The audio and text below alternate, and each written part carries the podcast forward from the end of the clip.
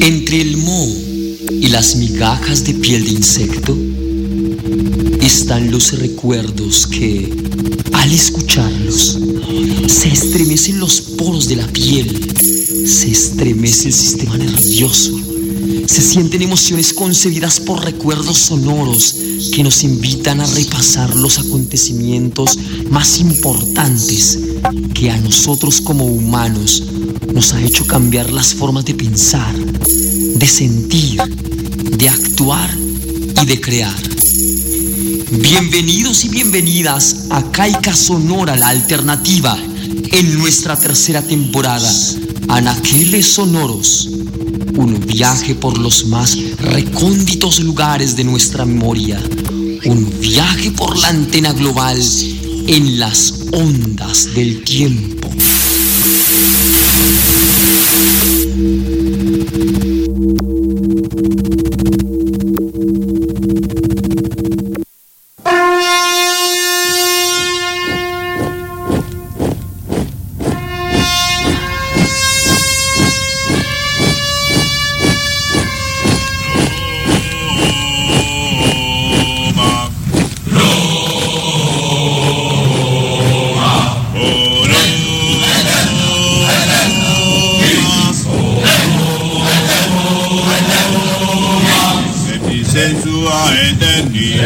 sua eterni. Porta nostra solum tibi. Porta nostra solum tibi. Septi sensua eterni.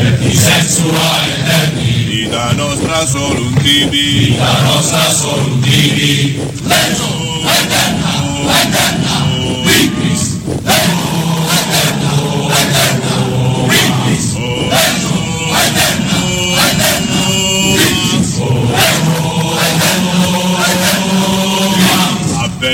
Jesús alivia. Affermet Jesús alivia. Con la d'aquila legioну. Con la d'aquila legioну. Sopra terra britanorum. Sopra terra britanorum. Con la d'aquila legioну. Con la d'aquila legioну. Legio.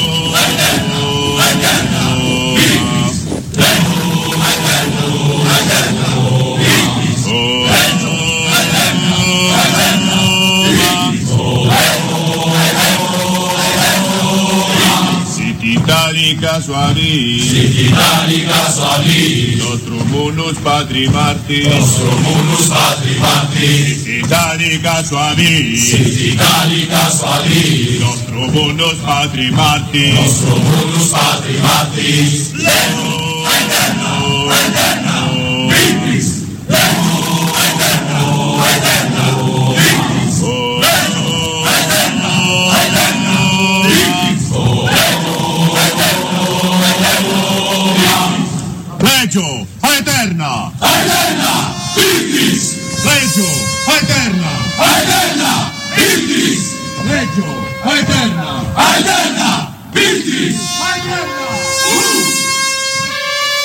Grata caica sonora ud admitatur alternativa. Salve Andrés. Salve. Salve Radio Escuchas.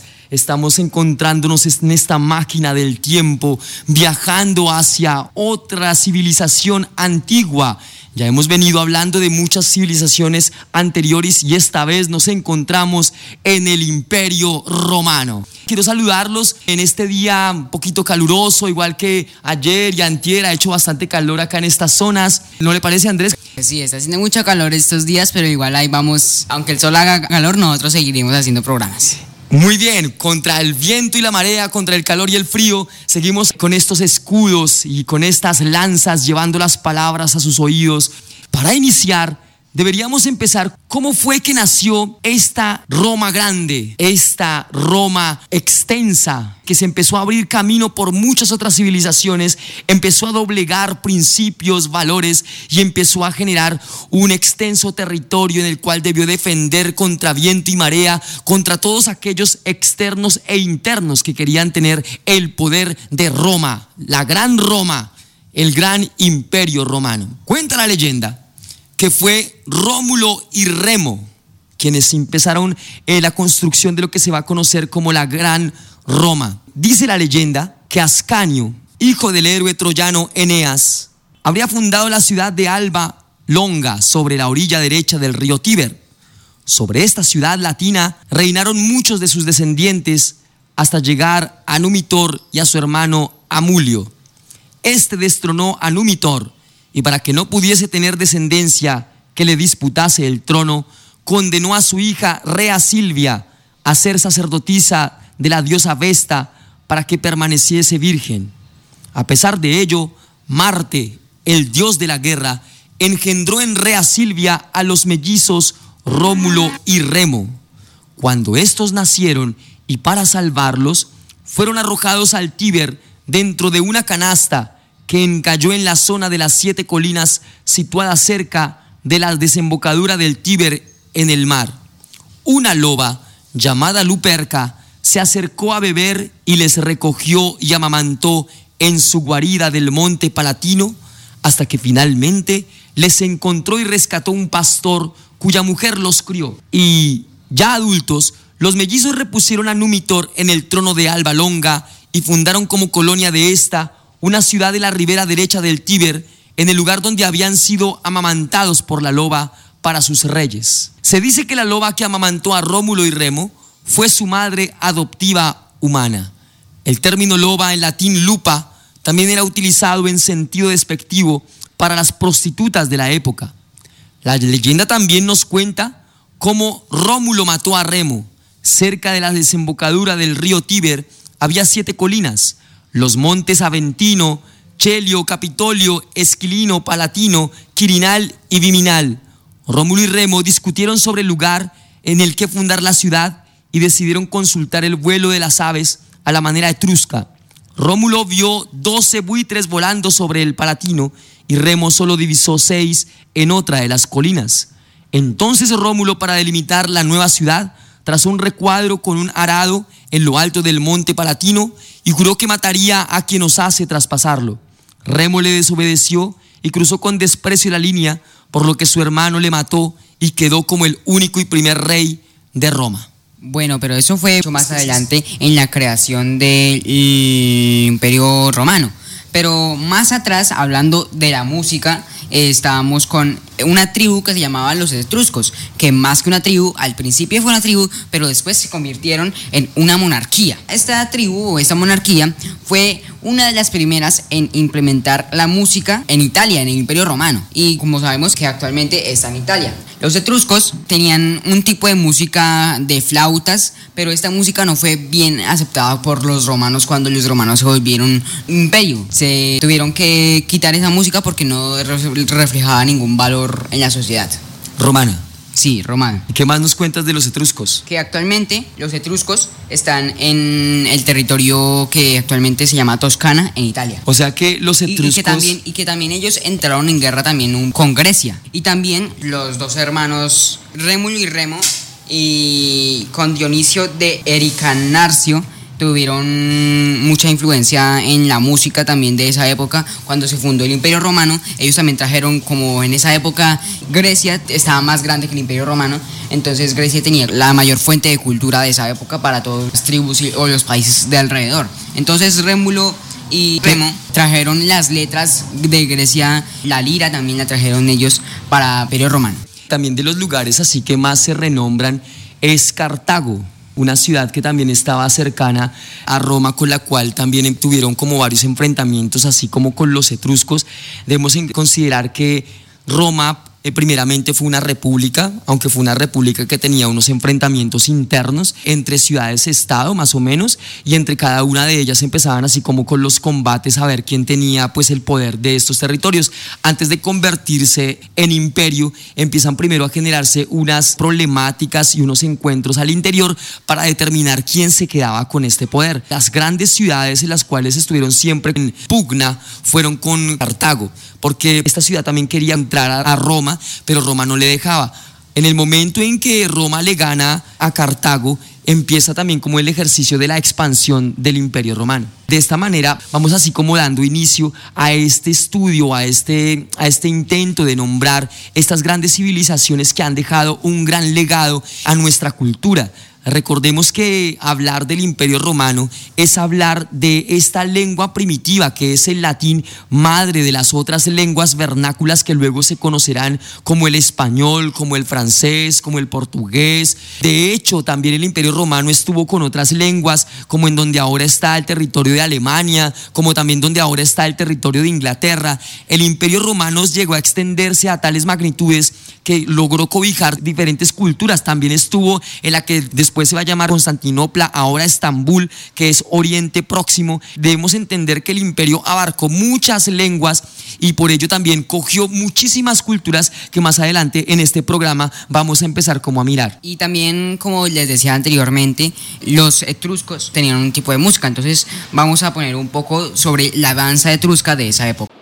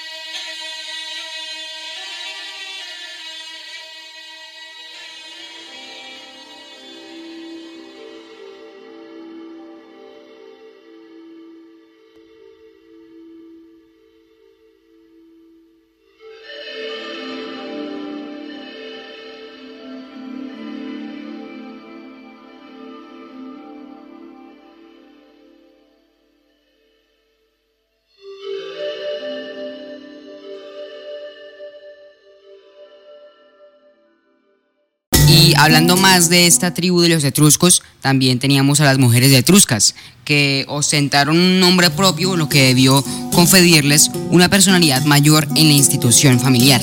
Ellas se llamaron Belia, Tenakil, Ramta, entre otros bellos nombres, mostrándose en estos detalles más distinguidas que las propias matronas romanas. El núcleo familiar fue sólido y de una organización similar en muchos aspectos de la griega y romana, también con una afiliación patriarcal referida a sus inscripciones, la epigrafía latina después del nombre y el gentilicio, nombre que indica a la gens, la antigua tribu, el indicador del origen de las familias patriarcas. Señalaba el nombre del padre, en cambio a la afiliación etrusca. Añadió normalmente el apellido de la madre e incluso su nombre la preponderancia siempre recayó en el gentilicio que le precedió siendo el del padre que recibían los hijos e hijas en el nacimiento. El nombre de la madre ocupaba un lugar posterior y por lo tanto secundario, pero no fue omitido, un aspecto muy importante a destacar en la historia de las mujeres tirrenas. Las etruscas en las fuentes escritas fueron representadas como grandes bebedoras y mujerzuelas ociosas, para compararlas con las virtuosas damas romanas, probablemente con intencionalidad. Los maridos etruscos evidentemente no pensaban de tal modo e inscritas en las tumbas los arqueólogos encontraron denominaciones alabando las virtudes que apreciaron tales como púdica, lanítica, domiceda. Los jóvenes hijos del rey se reunían de vez en cuando para matar el tiempo en festines y excursiones. Un día que estaban bebiendo bastante en la tienda de Sextus Tarquino, después de una cena a la que también asistía Tarquino Colatino, hijo de Egerius, la conversación recayó sobre sus mujeres y cada uno alababa a la suya de forma extraordinaria. Tito Livio, Scriptor Historicus, en el reinado de Augusto. Acá vemos que las mujeres etruscas no se parecen en nada a las mujeres griegas y a las mujeres posteriormente romanas pues puesto que la mujer estaba relegada simplemente a, otras labores, a una labor de objeto de hacer que los hombres la pasáramos chévere, rico, y las mujeres no tenían poder de votación, no tenían voz en cuestiones políticas. De esta manera, pues yo no sé, ahorita afortunadamente estamos en un momento eh, privilegiado que culturas machistas como la colombiana, como la latinoamericana, estén dándose en la pelea de que las mujeres también ahora tengan un ejercicio diferente en algunos territorios del país estamos todavía muy, muy distanciados de esos ejercicios de que la mujer sea realmente una persona eh, que influencie verdaderamente y que, y que tenga una voz en esferas políticas de alto nivel. Pero ahí va, pero tenemos en otros países que realmente esa lucha sí se ha venido dando muy progresivamente y ha colocado el papel de las mujeres. Pero es muy interesante ver que en estas civilizaciones antiguas, mujeres como las etruscas tenían esos ejercicios un poco diferentes, un poco pues para la ética religiosa y cristiana van a decir que un poco de libertinos, pero realmente los hombres sí y las mujeres no, que tampoco es justo. Entonces acá me parece muy interesante, Andrés, eso que acabamos de, encontrarnos de, de las mujeres etruscas. ¿Qué le parece a usted? Pues bien, me parece como por ejemplo lo que están haciendo actualmente, igual los etruscos también eran prácticamente una monarquía, pero ciertamente primitiva, que no tenía nada que ver con la cultura de Grecia más que con el comercio y también con la cultura de, Roma más que con el comercio. Por eso yo creo que eran tan, tan porque al principio su, su, comercio fue la ganadería y la de los mares. Ya, claro. Por acá, por acá me encuentro algo yo también de estos etruscos que me parece supremamente interesante no sé, para un saludo para aquellos que están ejerciendo las nuevas masculinidades. Y también pues un saludito ahí como para que lo tengan ahí, si están esos personajitos que tienen demasiada testosterona, paren la oreja amiguitos, que por ahí la cuestión evoluciona. Y no sea el caso que más tarde se queden por ahí en la evolución. Hay que ponerle cuidado a las nuevas masculinidades. Y pues es el momento en que las mujeres también coloquen su voz, coloquen su voto y que pasen a unos niveles superiores, no solamente esos niveles del cuidado y la manutención de los hogares, sino también la vida política, social y económica de cómo es realmente visto en tiempos inmemoriales. Acá me encontré algo que dice, el hombre muestra un predominio más sumiso comparado con el mundo griego. Los etruscos suelen representar en su escultura funeraria un reflejo de su vida cotidiana de élite, una vida familiar más plácida y amorosa donde los esposos interactúan en mayor complicidad y una cierta igualdad que sorprende para el mundo antiguo, entre gestos, caricias y miradas, posibles indicadores de una vida más confortable, para las esposas etruscas en comparación con las griegas. La mujer griega fue representada en los banquetes a los pies del cónyuge, una postura de total sumisión como una sirvienta, donde se mostraba muy atenta y solicita a los deseos del esposo. Estaban representando su idea de la felicidad en la perfecta vida conyugal para una eternidad. Algunos autores señalaron el hedonismo etrusco hasta en la muerte por su afición a los placeres carnales y la bebida, una vitalidad que no terminaba en el mundo de ultratumba. Para otros especialistas, las obras revisten un carácter simbólico al reflejar la sensualidad y la sexualidad con el mundo de la muerte y la relación entre la fecundidad y la resurrección, una cosmovisión de muchas culturas antiguas. Bueno, pues entonces seguimos acá como en este ejercicio de conocer estas antiguas civilizaciones. ¿Qué tendrá que ver eso con la música, Andrés? Mucho porque los etruscos, como habíamos dicho anteriormente, tenían esa clase de música que era como para los griegos o para los de Roma como algo pagano para ellos. Pero para, para ellos solo era como un tipo de reflejarse a al mundo como ellos son. Pues tengamos en cuenta que también es una civilización primitiva. Pero lo que me gusta de las civilizaciones primitivas en cuanto a la época moderna y a la época disque de los evolucionados, ¿sí? que realmente, pues yo no sé, pero, pero habían unos principios importantes, como con respecto a la música y a las artes. En ese sentido, vuelvo y lo repito, el artista era ese personaje que era el puente de conexión entre lo divino y lo terrenal. Ahora simplemente es un ejercicio materialista que está bien, respetando los gustos y los disgustos de las personas y de nuestros radioescuchas, pero realmente se acabó todo ese ejercicio de intentar mejorarse uno como raza para poder sacar un producto artístico eh, criptado o con bastantes referentes culturales. De hecho, eh, en la medida que hacemos estos programas, pues me doy cuenta que las culturas antiguas tenían todo un ejercicio por la defensa del territorio, de un territorio imperial, y entendiendo el territorio imperial como en una organización fuerte, sólida, de lo que constituía el Estado en caso de las repúblicas o lo que constituía, constituía el territorio, pero también los ciudadanos que conformaban dicho territorio. Había una conformación distinta de las familias y una conexión de los oficios cotidianos frente a la trascendentalidad porque estaba unido a los dioses. Los romanos, aunque eran unos personajes guerreros y unos personajes conquistadores e imperialistas que tenían este pensamiento de imperio, que era conquistar, que era coger territorios nuevos para someterlos a sus políticas, para someterlos a sus leyes, para someterlo a su gobierno. También tenían sus dioses. Los romanos, en la medida que iban adquiriendo nuevos territorios, iban adoptando esas creencias de sus dioses.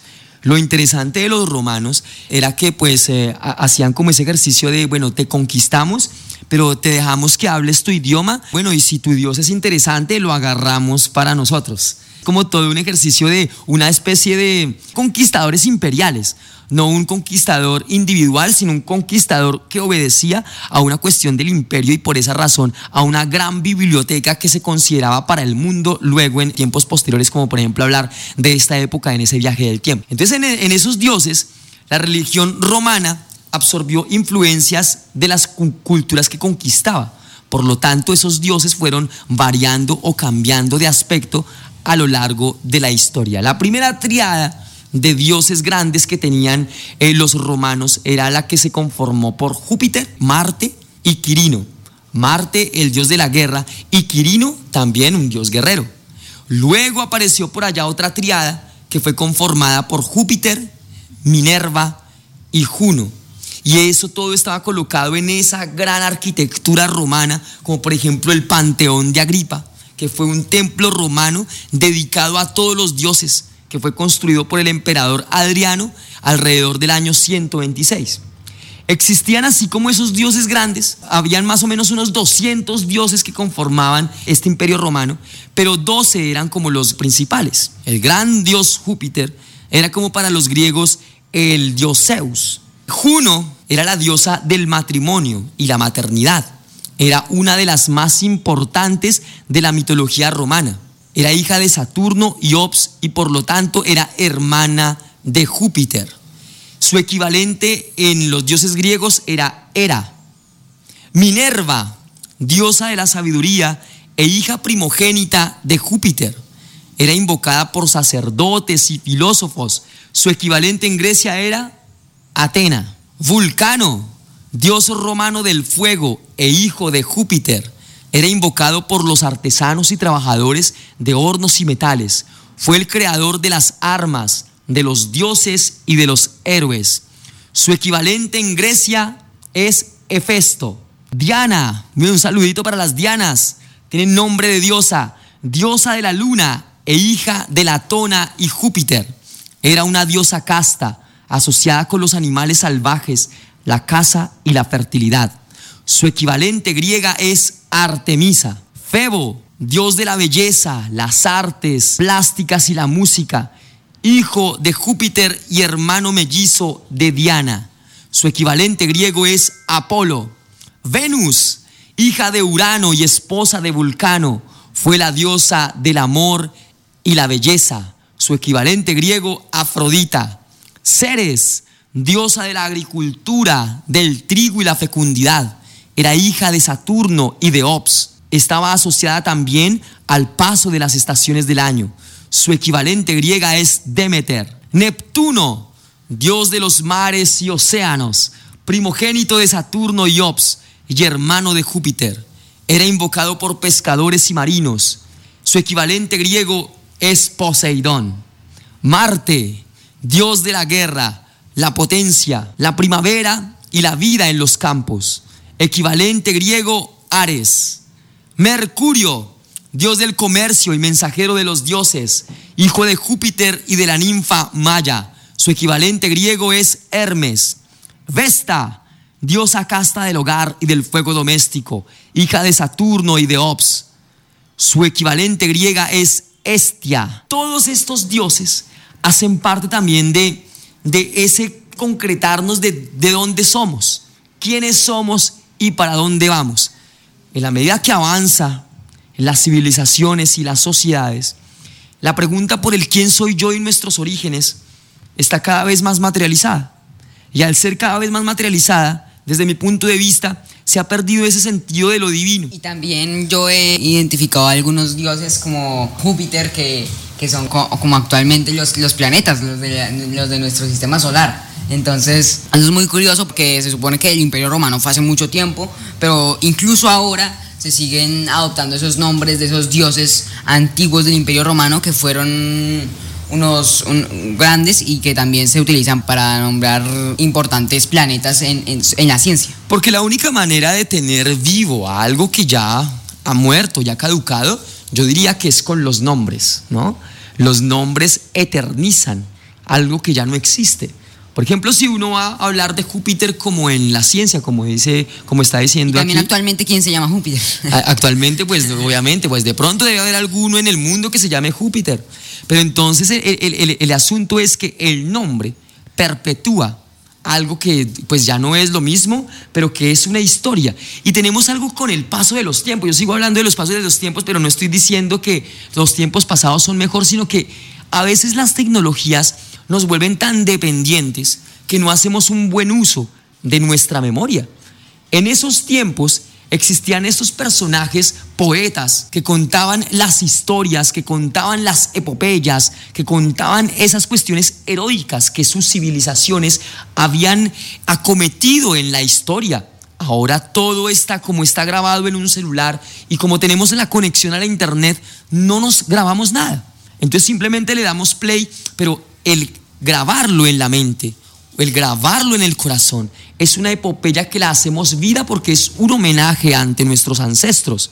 Muchas veces lloramos en los funerales, pues porque nos duele, lloramos por la pérdida de un ser querido, pero ya, muerto el rey, que viva el rey, es decir, el muerto al hoyo y el vivo al baile, como dicen los dichos populares, pero en verdad, ¿qué actitud has tomado? ¿Qué herencia tenemos de ese personaje que falleció para perpetuarlo en lo que tenemos de vida que también es efímera? Ya no tenemos las grandes pirámides de nuestras familias como, como las grandes pirámides aztecas o las grandes pirámides egipcias. Ya no tenemos las arquitecturas griegas, Las, dinastías de familias. las dinastías. Entonces, ¿cómo hacemos para recordar? Son las acciones ahora el gran homenaje a aquellos que partieron.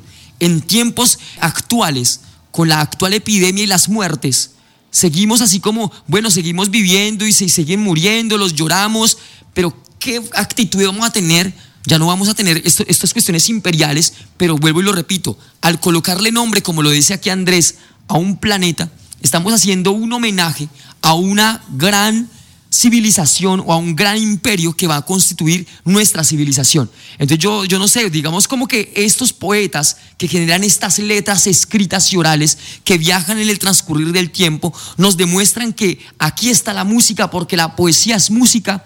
La palabra es música y hace parte también de lo que estamos intentando hacer en estos programas en nuestra tercera temporada Anaqueles Sonoros. Bueno, y hablando también de los poetas, también existieron unos poetas romanos que a partir del 510 antes de Cristo se empezaron como a, empezar esas, esas artes de, de los poemas y de las liras romanas, que fueron canciones que eran con letras de estos poetas famosos como lo son Virgilio, Catulo, Tuguro, Propertius, Foracio y Maceal y que hacían tipos de literatura que en esa época empezaron a nacer como la elegía, la elioda, la oda, el epigamio, el himno y estos autores eh, también los acompañaban con liras también traídas de Grecia y, y otros instrumentos de cuerda y flautas también. Entonces, para darles un ejemplo de esto, vamos a poner un poema de la- del libro de la Eneida de Virgilio, que es uno de los libros más importantes para, para digamos, eh, toda Europa. Para la humanidad también porque Para- para representa humanidad todo un ejercicio de Roma. Pues sí, pero, pero más, más bien para, para toda Europa, porque igual aquí no nos, no nos. Aquí estamos pensando como, como en un. de una forma muy occidental. Pero Roma es, es principio de Occidente eso, también. Pero aquí estamos aquí hoy en este programa estamos pensando lo que usted en otros programas ha dicho que, que- que no hay que pensar en eso, en, en, en occidental. Por eso yo estoy diciendo que aquí estamos pensando como, como occidental y aquí estamos diciendo que es importante. Pero para nosotros como americanos no es importante, prácticamente. Pues no debería, no debería ser importante en cuanto es una cultura foránea, pero lo es en cuanto somos mestizaje. Porque no, aunque no seamos eurocéntricos, debemos reconocer la influencia europea, la influencia africana y nosotros que somos de orígenes prehispánicos Pues también. sí, porque actualmente ya no, ya no. Ya no somos puros, ya aquí la pureza, eso ya no existe. Sí, actualmente en todo el mundo, en todo el mundo la pureza ya no existe porque en cualquier momento uno puede coger un avión e irse para Europa o para, o para Asia. Bueno, actualmente no creo que, que sea tan fácil eso, pero, pero igual. Aquí vamos esta poesía épica romana cantada que es, sa- es sacada de la Neida de Virgilio de un, un fragmento del libro 1.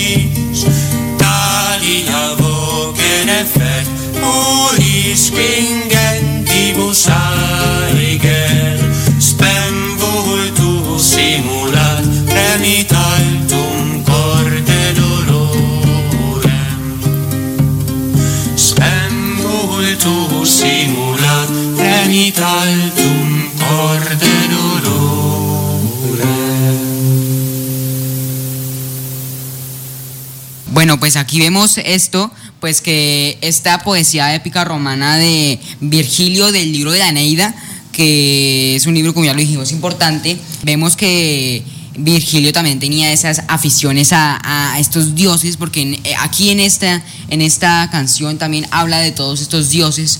Él lo habla en latín, pero, pero, pero ¿qué le parece, Luis, si usted nos lee un- este, este poema que es cantado? Es un fragmento del libro 1 de la Eneida. Oh socios, oh sufrientes de lo más grave, un Dios fin dará también a esto. Vosotros a la rabia de Escila y los escollos sonantes en lo hondo llegasteis. Vosotros también las penas ciclópeas probasteis. Recobrad los ánimos y el triste temor despedid. ¿Acaso un día alegrará recordar también esto, por varios azares de las cosas, por tantos peligros? Tendemos al lacio, donde los hados moradas tranquilas presentan. Lícito es que allí resurjan los reinos de Troya. Resistid y guardaos vosotros para cosas felices. Tal con la voz refiere, y enfermo de ingentes cuidados, finge esperanza en el rostro, en el pecho dolor hondo oprime. Bueno, entonces este es uno de los autores más importantes de este, de este imperio romano que alaba a estos dioses, pero actualmente la mayoría de las personas creen, obviamente exceptuando los expertos en estos, en eso, en el, en el imperio romano, en la cultura popular se cree que el imperio romano siempre era supercatólico y de hecho lo fue, pero, pero antes, an- de, antes de Cristo eran muy, demasiados dioses, como es el listado de usted que nos hizo breve de los dioses. Para eso es bueno entender un poco el pensamiento del imperio. Hay muchos ensayos y muchos críticos que hablan del pensamiento del imperio. El pensamiento del imperio es que realmente lo que hizo Alejandro Magno también con su gran biblioteca de Alejandría, que luego pues fue quemada también, pues porque hablaban de eso que llamaban el paganismo. Muchas veces la religión ha dejado un oscurantismo intelectual impresionante, porque coloca al diferente como eso, eso que realmente no conoce, no es sabedor. Tenemos que eh, empezar también como en ese ejercicio de hablar de otras cosas, ¿sí? Realmente pues en la iglesia, muchos sacerdotes han hablado de que hubo muchos errores en la iglesia primitiva. Y de hecho uno de los grandes errores es la pérdida de todos estos conocimientos quemados o llevados a la borda. Para seguir con este ejercicio de este señor Virgilio, que fue un grande, el, gran poeta Virgilio, también fue tomado por obras de Dante Alighieri, como de la Divina Comedia, eh, donde, donde aparece como guía para hablar del infierno y del purgatorio. En estos grandes poetas encontramos que toda esta lucha por dejar para siempre la memoria de un pueblo, de un imperio que pues sabemos muy bien que ha llegado a nosotros. Yo me imagino que pues muchos oyentes o radioescuchas han leído al Quijote de la Mancha. Ahorita ayer que estábamos cumpliendo, haciendo como la fiesta del idioma. Ese escrito, por ejemplo, o el Miocid, o, o las leyendas de Juan Manuel, por ejemplo, ahí en ese español antiguo, en ese español que todavía no suena como el español que hablamos hoy día, que es más parecido como, a- como al italiano y, y al latín. y por ende al latín, a eso me refiero, ahí encontramos que todos estos personajes reconocieron en estos grandes poetas como Virgilio, como esos poetas antiguos, un valor incalculable. Para Roma es Virgilio y otros, para Grecia está Homero y está también Hesíodo, con estos grandes personajes y poetas que cuentan estos grandes acontecimientos de los imperios. Entonces, de esta manera podemos ver que la música se encuentra en las palabras, las palabras que forman gritos de gloria, gritos de, de júbilo, y vamos a empezar como a mirar este, estos pequeños maneras de llevar estas musicalidades a la guerra, estas musicalidades a las, a las instituciones del matrimonio, a las instituciones del Estado, a las conformaciones de las religiones. Entonces así, así de esta manera nos vamos llegando que para hablar de la música actual estamos años luz de poder entender lo que en verdad significó la música para estas antiguas civilizaciones. Entonces, como vemos que el Imperio Romano fue tan grande, entonces vamos a, como, como ellos sintieron la gloria de ser casi los dueños del mundo. Entonces podemos dar apertura a un poema de la gloria.